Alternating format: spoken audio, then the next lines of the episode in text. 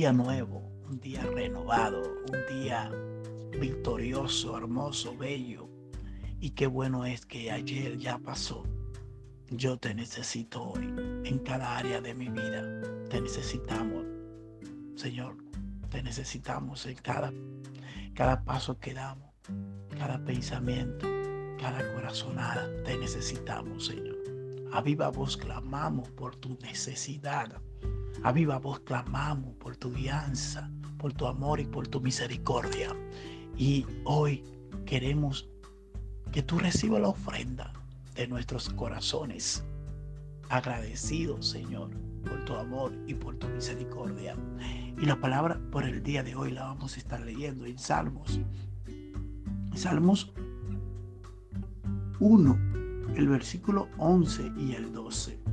Y el salmista David aquí nos da un consejo muy, muy hermoso. Él nos dice, no me eche delante de ti y no quite de mí tu Santo Espíritu. Vuélveme el gozo de tu salvación y el y, y, y, espíritu noble me sustente. Wow. Tremendo. Tremendo. Había un proceso había angustia, había dolor en el corazón de, David. Había pecado contra su Señor y un pecado de muerte, porque él mismo declaró la muerte con su propia boca. Cuando el profeta se acercó y le declaró el pecado que había cometido el rey. No hay posición, no hay posición. El que pecó, pecó y hay consecuencia hubo consecuencia. Por eso el salmista se acerca aquí al Señor y reconoce la maldad de su pecado y reconoce el pecado que había cometido contra Dios. El salmista David, escrito está en la palabra de Dios, un hombre conforme al corazón de Dios, había pecado. No hay, no hay grande ni gigante ni pequeño. Todos somos pecadores delante de la presencia de Dios. Por cuanto todos pecamos, estamos destituidos de su presencia. Pero qué bueno es que cuando clamamos con un corazón humilde, con un corazón sencillo, con, con ese corazón que Dios espera de ti, que te acerque a Él, no mirando lo que está pasando, sino mirándolo a Él y el, salmista le dice, no aparte de mí tu Santo Espíritu.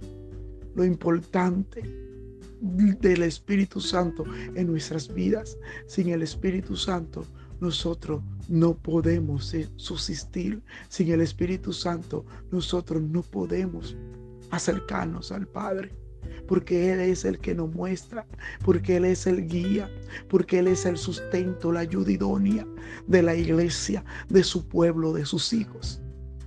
No aparte de mí tu Santo Espíritu, le dice el salmista. Y, y se ve que había perdido el gozo de la salvación. Ese primer amor ese amor por lo de Dios, ese amor por la casa, ese amor por la alabanza, ese amor por la adoración, ese amor por la palabra, ese amor por mi prójimo. El salmista lo había perdido también. Porque el pecado te roba todo lo de Dios, te quita todo lo de Dios. El pecado te enseguece, el pecado tapas tus sentidos, el pecado quita tus emociones.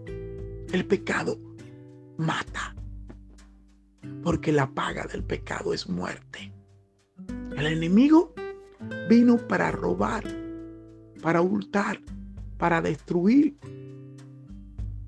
para dañar. Pero qué bueno que Cristo ha venido para deshacer la obras del diablo en el nombre de Jesús. Y Él ha venido para dar vida y vida en abundancia. El salmista había pecado, pero se apartó. Me imagino un desierto. En el desierto se apartó y clamó a su Dios. Y Dios le devolvió el gozo de su salvación. ¿Hubo consecuencias? Sí. hubo consecuencia. Pero Dios le devolvió el gozo de su salvación y le devolvió el Espíritu Santo con un espíritu más noble que el que él tenía. Porque él supo humillarse. Él supo tocar el corazón de Dios. Muchas veces el ego no nos deja. El yo no nos deja. Pero cuando nos humillamos delante de Dios y nos apartamos de ese pecado y se los entregamos al Señor, Él dice que Él toma todas tus cargas y la lleva por ti. Yo ruego en este día que esta palabra toque tu corazón. Y si tú has fallado en algo y tú hay algo que tú no se lo has presentado a tu Señor, tú puedas venir a Él confiadamente con un espíritu noble, con un corazón contristo y humillado que Él nunca deprecia. Que el Señor te guarde en este día. En el nombre de Jesús. Amén. Amén.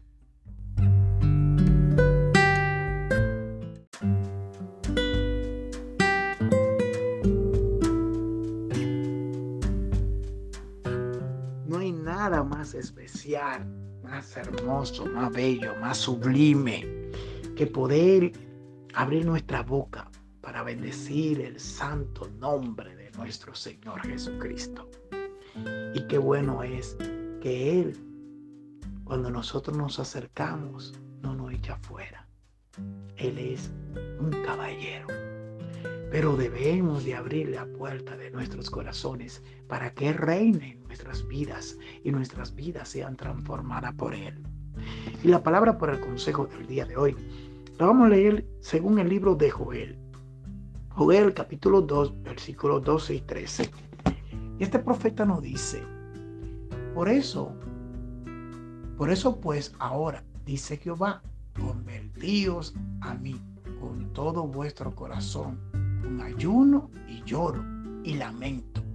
Ragad vuestros corazones y no vuestros vestidos, y convertíos a Jehová vuestro Dios porque porque misericordioso es y clemente, tardo para la ira y grande en misericordia, y que se duele del castigo. Aleluya, bendito sea la palabra de nuestro Señor Jesucristo.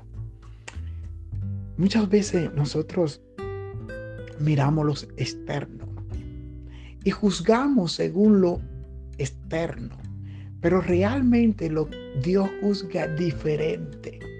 Dios mira de adentro hacia afuera. Por eso el, el, profeta aquí le dice, el profeta Joel le dice al pueblo de Israel, rasgar vuestros corazones y no vuestros vestidos.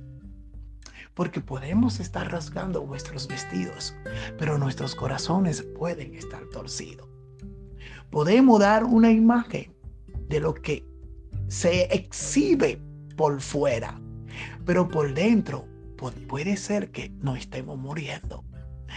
Puede ser que el cáncer que tiene dentro te, te esté matando y no te esté dando ni cuenta.